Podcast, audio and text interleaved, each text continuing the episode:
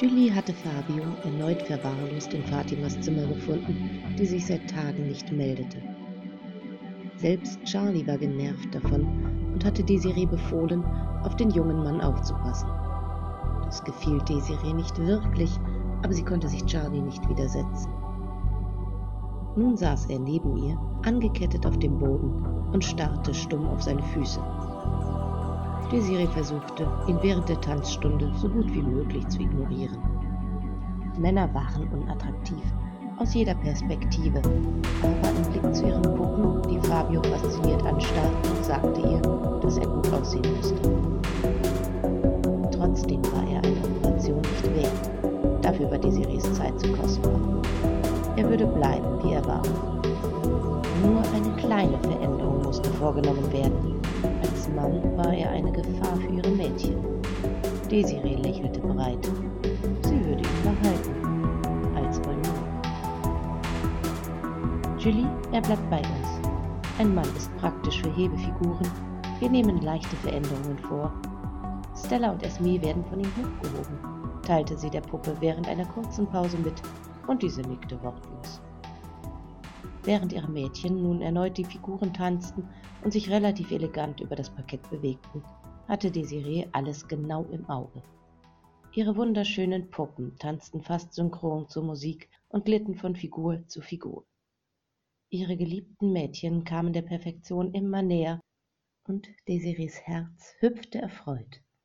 In wenigen Jahren konnte sie endlich ihre Vision verwirklichen und die Puppen auf einer Bühne tanzen lassen. Das Publikum würde gebannt zusehen und dem anmutigen Tanz der überirdisch schönen Frauen hypnotisiert folgen. Es konnte ein erfolgreiches Ballett werden. Sie würde neue Standards für Schönheit setzen, die Welt auf subtile Art verbessern. Die Frauen würden nach der absoluten Perfektion streben und zu ihr kommen, die Verwandlung in Kauf nehmen und die Schönheit in alle Welt tragen. Verträumt entließ Desiree die Mädchen schließlich.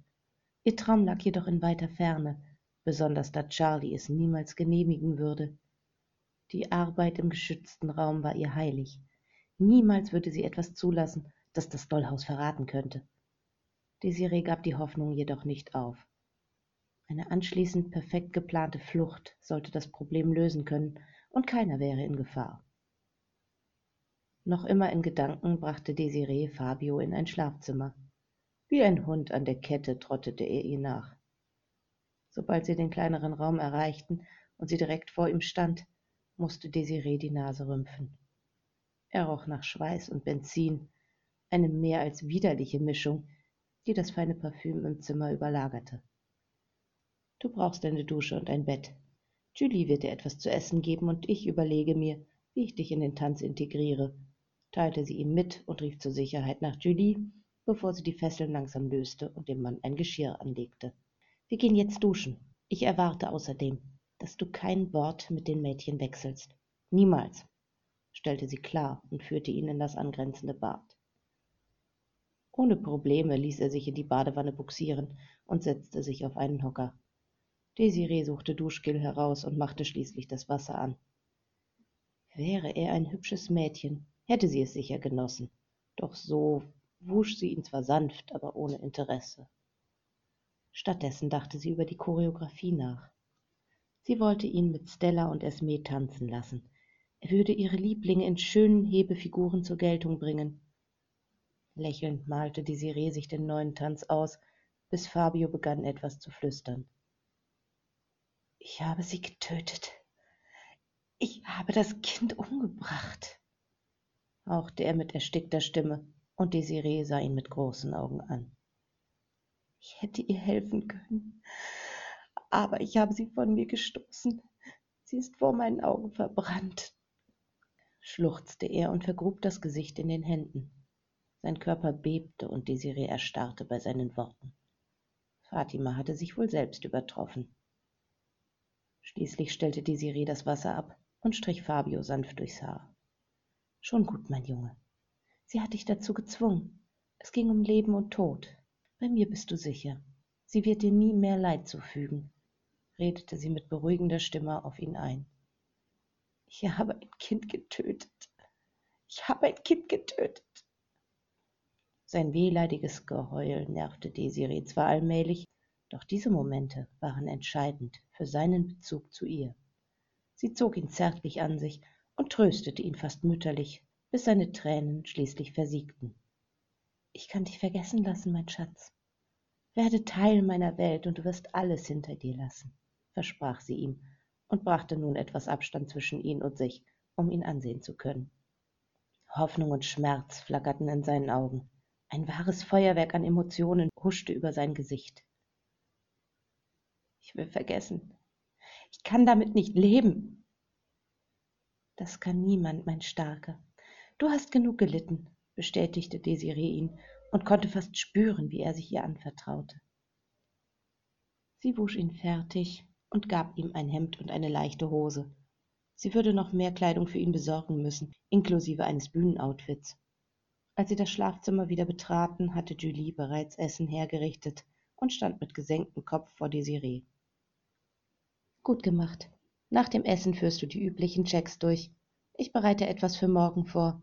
Wir kümmern uns so bald wie möglich um ihn, teilte Desiree Julie mit und wandte sich von den beiden ab. Stella lag in diesem Zimmer und sie ließ es sich nicht nehmen, nach ihrem Stern zu sehen. Vorsichtig schob sie den Vorhang zur Seite. Guten Tag, meine Liebste. Hast du gut geschlafen? flüsterte Desiree liebevoll, und Stella nickte zur Bestätigung. Sie war wach, wenn auch noch schlaftrunken. Ihr Haar war immer noch unerträglich kurz und die Decke war verrutscht. Lediglich das dünne Nachthemd bedeckte ihr Lieblingsmädchen. Ihr zartes Dekolleté lud förmlich dazu ein, berührt zu werden. Mittlerweile war genug Zeit verstrichen, um ihren Schatz an Berührungen zu gewöhnen. Mit den Fingerkuppen strich Desiree langsam über den weichen Stoff und liebkoste Stellas Brüste. Das Mädchen murrte leise. Sch, sei lieb für deine Meisterin hauchte Desiree, und das Püppchen hielt still. Eigentlich wollte sie sich nicht zurückhalten, doch noch war es nicht an der Zeit. Daher fuhr sie mit den Liebkosungen unter dem Kleidchen fort, bis Stella wieder lauter wurde. Na, na, Sternchen, das genügt für heute, tadelte Desiree und verließ bedauernd den Raum. Sie hatte eine Kastration vorzubereiten, und das war recht viel Arbeit, denn das war kein Routineeingriff für sie. Als sie in Gedanken versunken auf den Flur trat, stieß sie mit Charlie zusammen. Entschuldigung, ich habe dich nicht gesehen, sagte Desiree, und Charlie winkte locker ab, während sie sich mit der anderen Hand die Haare richtete. Alles gut. Hast du eine Substanz, die Erinnerungen auslöschen kann? Charlie überlegte einen Moment, nickte dann schließlich. Ich werde etwas für dich finden. Danke. Fatima hat den Jungen zwar gut zugeritten, aber er soll mir hörig sein. Ich denke, so komme ich am besten an ihn heran. Charlie schüttelte bei der ersten Bemerkung grinsend den Kopf, obwohl Desiree den Gedanken weniger amüsant als ekelhaft fand. Ich kenne da jemanden, der mit Sicherheit genau das hat, was du brauchst. Perfekt. Ich stelle keine Fragen. Schick mir eine Rechnung, wenn du das Zeug hast, bot Desiree an und hielt Charlie ihre Hand entgegen. So es bestätigte Charlie und schlug ein. Dann machte sie auf dem Absatz kehrt und verschwand auf der Treppe. Anscheinend hatte sie ihre Pläne geändert. Zuerst wunderte sich Desiree nicht über das Wort. Charlie war Russin, das wusste sie. Erst als sie über ihren Arbeitstisch gebeugt und in ihre Vorbereitung vertieft saß, traf sie eine Erinnerung wie ein Schlag. Ihre erste Liebe, die Frau, die ihre Welt verändert hatte, hatte dieses eine Wort ständig verwendet. Soglasitis. Das hatte ihre geliebte Katharina bei jeder Gelegenheit getippt. Alles war immer okay gewesen, bis zu dem Tag, an dem sie sie verlassen hatte. Ein längst vergessen geglaubter Schmerz stach in ihr Herz. Reflexartig griff Desiree sich an die Brust. Sie hatte Katharina geliebt, mit jeder Faser ihrer Seele, und dann war sie plötzlich verschwunden. Seit zehn Jahren hatte sie kein Wort mehr von ihrer ersten großen Liebe gehört, keinen Brief, keine letzte Nachricht. In verzweifelten Nächten hatte sie sämtliche Foren nach ihrer Liebsten erfolglos durchsucht oder weinend alte Nachrichten durchgelesen. Diese Zeiten waren vorbei, doch seitdem hatte sie sich nie mehr verliebt. Nur Katharina gehörte dieser Teil ihres Herzens. Ein leises Schluchzen entfuhr ihrer Kehle, und Desiree zuckte zusammen. Sie konnte doch wohl kaum noch so sehr an ihr hängen. Sie biss die Zähne zusammen. Das war erbärmlich. Sie hatte die Frau nie getroffen oder auch nur ihre Stimme gehört. Nicht mal ein Bild hatte sie. Kopfschüttelnd zwang sie sich wieder zur Konzentration. Morgen durfte nichts schiefgehen, und Herzschmerz war wirklich das Letzte, das Desiree im Moment brauchen konnte. Doch so sehr sie sich auf die Vorbereitung fokussierte, ständig kamen andere Erinnerungen hoch, ein Wort, und alle Mühe war dahin. Frustriert stand Desiree auf und lief im Raum umher. Das Ganze war hoffnungslos. Sie war hoffnungslos. Lass dich von der Stimme leiten. Sie weiß, was du brauchst. Wenn du tust, was sie dir sagt, wirst du erreichen, was du willst. Völlig unerwartet kam ihr Katharinas Ratschlag wieder in den Sinn. Sie war es gewesen, die Desiree den Weg zu sich selbst gezeigt hatte. Ohne Katharina wäre sie heute noch das unglückliche Püppchen ihrer Mutter und nicht die erfolgreiche und erfüllte Frau, die sie jetzt war. Desiree, eines Tages wirst du meine Worte verstehen. Bis heute war sie sich da nicht sicher. Für ihr Alter war Katharina unglaublich intelligent gewesen und hatte ihr immer sehr weise Ratschläge gegeben, die sie damals nicht ganz verstanden hatte. Katharina hatte auch von Himmel und Hölle gesprochen, von Macht und Verurteilung. Warum die Hölle im Jenseits suchen? Sie ist bereits im Diesseits, im Herzen der Reichen vorhanden. Also warum nicht Herrin der Hölle sein, anstatt die Sklavin des Himmels, Verdammt sind wir doch alle. Desiree stöhnte. Zu viele Erinnerungen kamen zutage, zu viele, die sie nicht verstand. Katharinas Texte hatten oft keinen Sinn ergeben, aber sie hatten Desiree fasziniert. Ihren Worten hatte eine unwiderstehliche Magie innegewohnt. Aber Katharina war nicht die einzige gewesen, die wortlos aus ihrem Leben verschwunden war. Ihre Schulfreundin Melanie hatte sich ebenso kalt von ihr abgewendet, und das obwohl sie ihrer Tochter das Leben gerettet hatte. Als junge Ärztin war Melanie eine ihrer ersten Kundinnen gewesen und danach auch ihre damals sechsjährige Tochter Malou. Natürlich waren die Operationen an dem Kind illegal gewesen und hatten im Geheimen, sogar ohne Charlies Wissen, hier in diesem Raum stattgefunden. Melanie war genau wie Desiree von Schönheit besessen und selbstverständlich wollte sie eine bildschöne Tochter. Für Malou hatte Desiree die narbenfreien Operationsmethoden ausgetüftelt, denn es durfte niemandem auffallen, was Melanie dem Kind antat. Doch eines Tages hatte Desirees Gewissen zugeschlagen. Bei einer besonders riskanten Operation, die wie immer gegen den Willen des Kindes stattfinden sollte, hatte Desiree sich geweigert, weiterzumachen. Viel zu hoch wäre das Risiko gewesen, das kleine Mädchen zu verlieren. Wortlos hatte Melanie, Desirees bis heute einzige echte Freundin, ihr Kind genommen und war mit der weinenden Malou davongestürmt. Bis heute hatte sie kein Wort mehr von ihr gehört, aber dank Melanie verstand sie besser, wovon Katharina gesprochen hatte.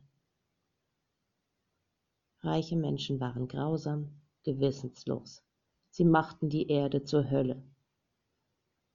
Als eine heiße Träne ihr Auge verließ, gab Desiree auf und verließ fluchtartig den Raum. Sie brauchte Ablenkung und dafür eigneten sich ihre Puppen am besten. Die Kastration musste warten. Wenige Tage später saß Charlie nachmittags in einem ihrer Autos und fuhr zu Etienne. Glücklicherweise hatte sie schnell einen Termin bekommen, denn sie hatte genügend anderes zu tun. Zudem war sie sich nicht sicher, wie lange Desiree an dem Entschluss festhalten würde. Bei einem einzigen Fehltritt war der Junge dem Tode geweiht. Für diesen Fall war Charlie eine lukrative Idee gekommen, die sie jetzt mit Etienne besprechen wollte. Fabio konnte als Testobjekt für Drogen nützlich sein und von ihr selbst betreut im Dollhaus als Versuchskaninchen leben. Damit wäre Desiree entlastet und Charlie konnte Profit machen. Eine optimale Lösung, wenn Etienne zustimmte. Andernfalls würde Fabio einfach sterben müssen aber damit würde er bloß Platz in der limitierten Leichenhalle wegnehmen. Das war er Charlie nicht wert.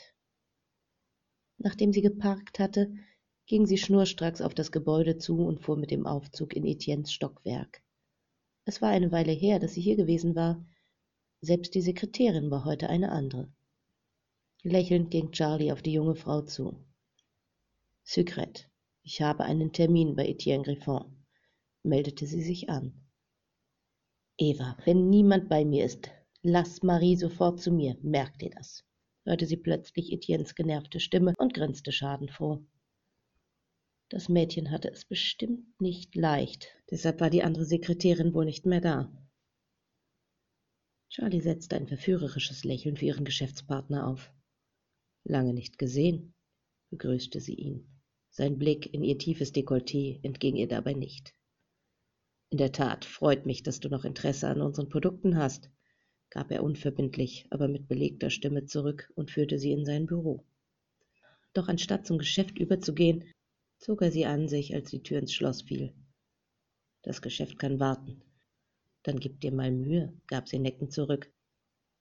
Wortlos erwiderte er den Kuss und machte sich am Verschluss ihres Rockes zu schaffen. Es dauerte nicht lange, da lag der Rock zusammen mit seiner Hose auf dem Boden. Charlie legte die Arme um seinen Hals und bewegte fordernd ihr Becken. Etienne ließ sich nicht lange bitten. Charlie stöhnte auf. Etienne war alles andere als ein geduldiger Mann, und das ließ er sie spüren. Ungehemmt nahm er sie ran, und Charlie genoss es in vollen Zügen. Seine Stöße waren hart und schnell. Trotzdem dauerte es mehrere Minuten, bis sie sich wirklich erregt fühlte. Noch war ihr der Sex viel zu zaghaft. Sie bevorzugte mehr Schmerz während des Aktes. Was soll der Blümchen-Sex? verlangte sie von ihm zu wissen, und er freute sich an seinen glänzenden Augen. Er war sichtlich außer Atem und vermutlich näher am Höhepunkt, als er zugeben würde. Etienne zog sich daraufhin unerwartet aus ihr zurück und half ihr vom Tisch. Erfreut über die nötige Abwechslung, ließ Charlie sich bereitwillig von der Platte gleiten. Beug dich vor, befahl er dann, und sie tat wie geheißen. So gefiel es ihr schon besser. Einige Zeit später saßen sie sich bekleidet gegenüber und Charlie bürstete ihre Haare. Also ich nehme an, dass du etwas Spezielles suchst, ging Etienne nahtlos zum Verkauf über und Charlie beschrieb ihm die benötigte Droge. Glücklicherweise hatte er eine passende Substanz auf Lager, die er ihr zu einem guten Preis anbot. Ich möchte dir gerne noch etwas vorschlagen. Eine Art Deal? Wenn neue Drogen auf den Markt kommen, ist es von Vorteil für dich, die genauen Aus- und Nebenwirkungen zu kennen.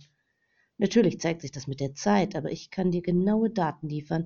Ich kann dir nicht sagen, wie genau ich vorgehe, aber ich habe die Möglichkeit, Experimente durchzuführen und Daten zu erfassen, führte Charlie ihren Vorschlag aus und Etienne hob eine Augenbraue. Also Experimente an Menschen. Sagen wir, ich gehe darauf ein. Wie hoch ist der Preis? Charlie lächelte gewinnend. Er war interessiert. Sie war sich sicher, dass er sich ein gutes Geschäft nicht durch die Lappen gehen lassen konnte. Dreitausend Euro pro Person, für die Daten weitere zweitausend, bot Charlie an. Der Preis war fair, da sie noch am Anfang stand und die Testobjekte finden, untersuchen, testen und versorgen musste.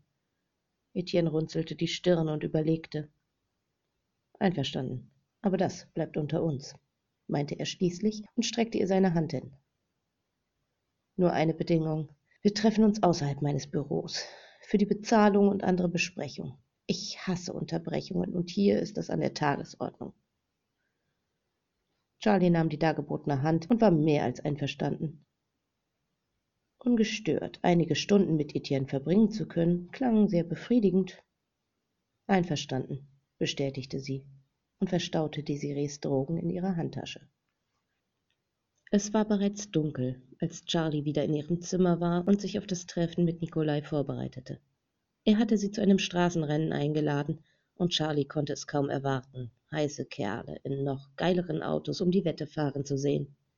Jedenfalls hoffte sie darauf und zog sich entsprechend an. So oft sie mit Nikolai etwas unternahm, meistens waren sie vollkommen allein. Bisher kannte sie nicht einmal seine Familie persönlich, und das frustrierte sie allmählich. Trotzdem war Aufgeben keine Option. Sie wollte ihn knacken, seine engste Vertraute werden und ihn brechen, egal wie lange es dauern würde. In kurzen Jeans, einem bauchfreien Oberteil und Lederjacke verließ sie schließlich das Haus, nachdem sie die lange Perücke zu einem Zopf geflochten hatte. An einer Bushaltestelle wartete sie auf Nikolai, der sie wie immer in seinem Oldtimer abholte. Und du hast vor, hiermit ein Rennen zu gewinnen? fragte Charlie. Yep, war die knappe Antwort mit einem zuversichtlichen Lächeln. Ungläubig schüttelte Charlie den Kopf. Sie konnte sich nicht vorstellen, dass dieses schwere Auto ein Rennen gewinnen sollte, auch wenn es aufgemotzt war. Lass dich überraschen, Anna, meinte er dann und drehte die Musik lauter. Zum Glück hatte er denselben Musikgeschmack wie sie. Es ging nichts über ordentlichen Rock und laute Gitarren. Im Takt wippte sie zu den Songs, während Nikolai immer weiter aus der Stadt fuhr. Irgendwann bog er auf eine verlassene Schnellstraße ab. Unter einer Brücke standen ein Haufen Autos und drumherum eine Meute feiernder Menschen. Charlie machte große Augen. Das Ganze war größer, als sie erwartet hatte. Sie hoffte inständig, dass niemand etwas filmte oder sie erkannte. Scotty, Mann, lange nicht gesehen. Die Karre sieht ja noch besser aus als vorher, wurde Nikolai sofort nach dem Aussteigen von einem großen Mann mit Bart begrüßt. Hey, Tobi, ja, war verdammt viel Arbeit, die sich gelohnt hat sagte Nikolai. Charlie schlug die Tür hinter sich zu, umrundete das Auto und legte eine Hand auf Nikolais Schulter. Willst du mich nicht deinem gut aussehenden Freund vorstellen? fragte sie dann, und Tobi lachte. Tobi, das ist Anna, eine sehr gute Freundin. Ich dachte, es könnte ihr hier gefallen, sagte Nikolai und deutete vage auf Charlie. Freut mich, lächelte der bärtige Mann und gab ihr die Hand zur Begrüßung. Dann wandte er sich an Nikolai. Dominik prahlt schon den ganzen Abend mit seinem neuen Schlitten. Ich bin echt neidisch auf euch zwei. Über den Parkplatz dröhnte laute Elektromusik und der unverkennbare Geruch von Grillwürstchen wehte zu ihnen herüber. Die meisten hielten ein Bier in der Hand und standen locker in kleinen Gruppen. Zwischen den Leuten standen aufwendig gepimpte Autos, die Charlie allesamt hässlich fand. Leute, seht mal, wer sich heute Abend wieder blicken lässt. Scotty ist zurück aus der Versenkung. Verlegen legte Nikolai eine Hand in den Nacken und grüßte die Umstehenden wortlos mit einem Nicken. Die Antwort war unverständliches Gegröle. Ein paar Männer klopften ihm auf die Schulter, wobei Nikolai sich sichtlich unwohl fühlte. Scotty! Nikolai kam vor einem mittelgroßen Mann zum Stehen, der locker an einem roten Sportwagen lehnte.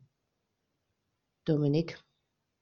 Beste Freunde, vermutete Charlie und nickte dem Mann zu.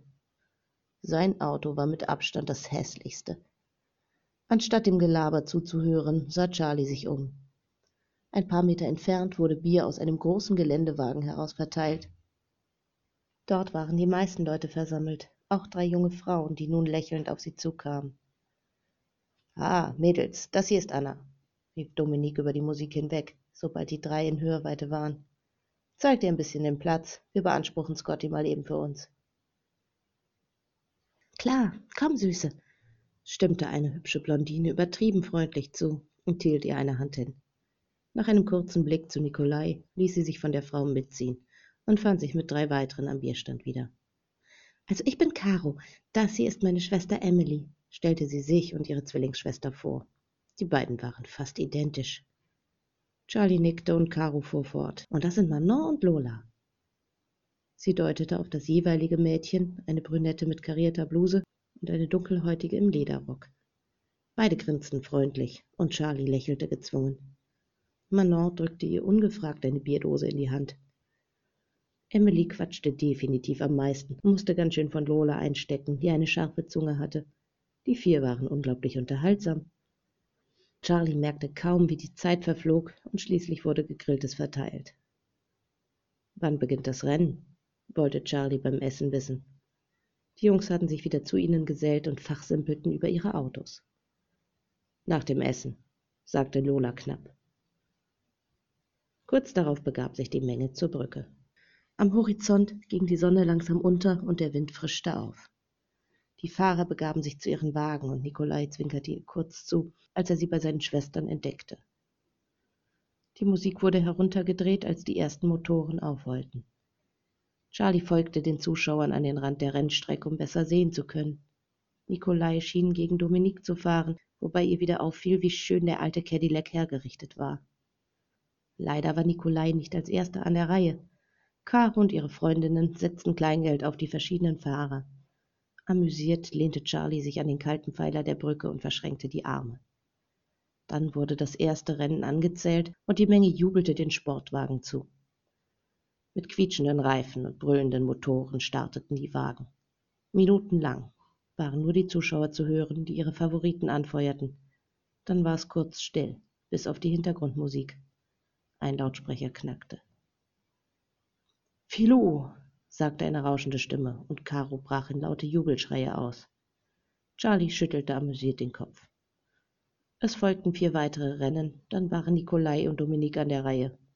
Charlie entging nicht, dass die Einsätze bei diesem Rennen wesentlich höher waren. Ich setze 200 auf Nikolai, sagte sie spontan und reichte der überraschten Caro zwei grüne Scheine. Dann zwinkerte sie ihr zu und steckte das Geld zu den anderen Scheinen. Charlie war sich nicht ganz sicher, ob Nikolais schwerer Caddy den leichten Sportwagen wirklich schlagen konnte. Er ließ den Motor laut knurren. Charlie schob sich in die erste Reihe, um besser sehen zu können. Als das Startsignal gegeben wurde, zog Nikolai mühelos davon. Dominik hatte nicht den Hauch einer Chance, und soweit Charlie sehen konnte, war der Abstand nicht aufzuholen. Sie grinste. Es war unglaublich, was Nikolai mit der Karre gemacht hatte. Neben ihr kreischten Emily und Caro lautstark, und Charlie jubelte spontan mit. Scotty, verkündete die verrauschte Stimme und Freudenschreie brachen aus. Emily und Caro nahmen sich in die Arme und sprangen umher. Charlie lachte mit und freute sich ehrlich über Nikolais verdienten Sieg. Plötzlich fiel ihr etwas an den beiden auf. Die Art, wie Emily und Caro sich umarmten, kam ihr bekannt vor. Ein Bild flackerte vor ihrem Auge. Zwei junge, blonde Mädchen in eleganten Kleidern, lagen sich schlafend auf dem Rücksitz eines Taxis in den Armen. Charlies Augen wurden groß. Emily und Caro waren die Freundinnen der Mädchen, die sie vor fast einem Jahr entführt hatte. Welche Ironie, dass sie Nikolais Schwestern waren. Nikolai wurde ausgiebig von seinen Bekannten gefeiert, sobald er wieder da war und aus dem Wagen stieg. Charlie hielt sich am Rand der kleinen Gruppe. Ich hab dich gewinnen lassen. Als Willkommensgeschenk, verteidigte Dominik sich gerade, als sie in Hörweite kamen. Klar, dann fordere ich ein Rematch nächstes Mal, gab Nikolai zurück und winkte sie zu sich, als er sie entdeckte. Lächelnd ging Charlie auf ihn zu. Nicht schlecht, ich gebe es zu, ich habe dich total unterschätzt, gab sie offen zu, und Nikolai grinste verlegen. Im selben Moment stieß Caro sie sanft an und hielt ihr ein Bündel Scheine unter die Nase. Unterschätzt, ja? Charlie zuckte grinsend mit den Schultern und steckte ihren Gewinn ein. Irgendwie muss ich meine Getränke ja finanzieren, gab sie dann zurück und hielt ihre Bierdose hoch. Nikolai schüttelte den Kopf und folgte ihr mit den anderen zum Bierwagen.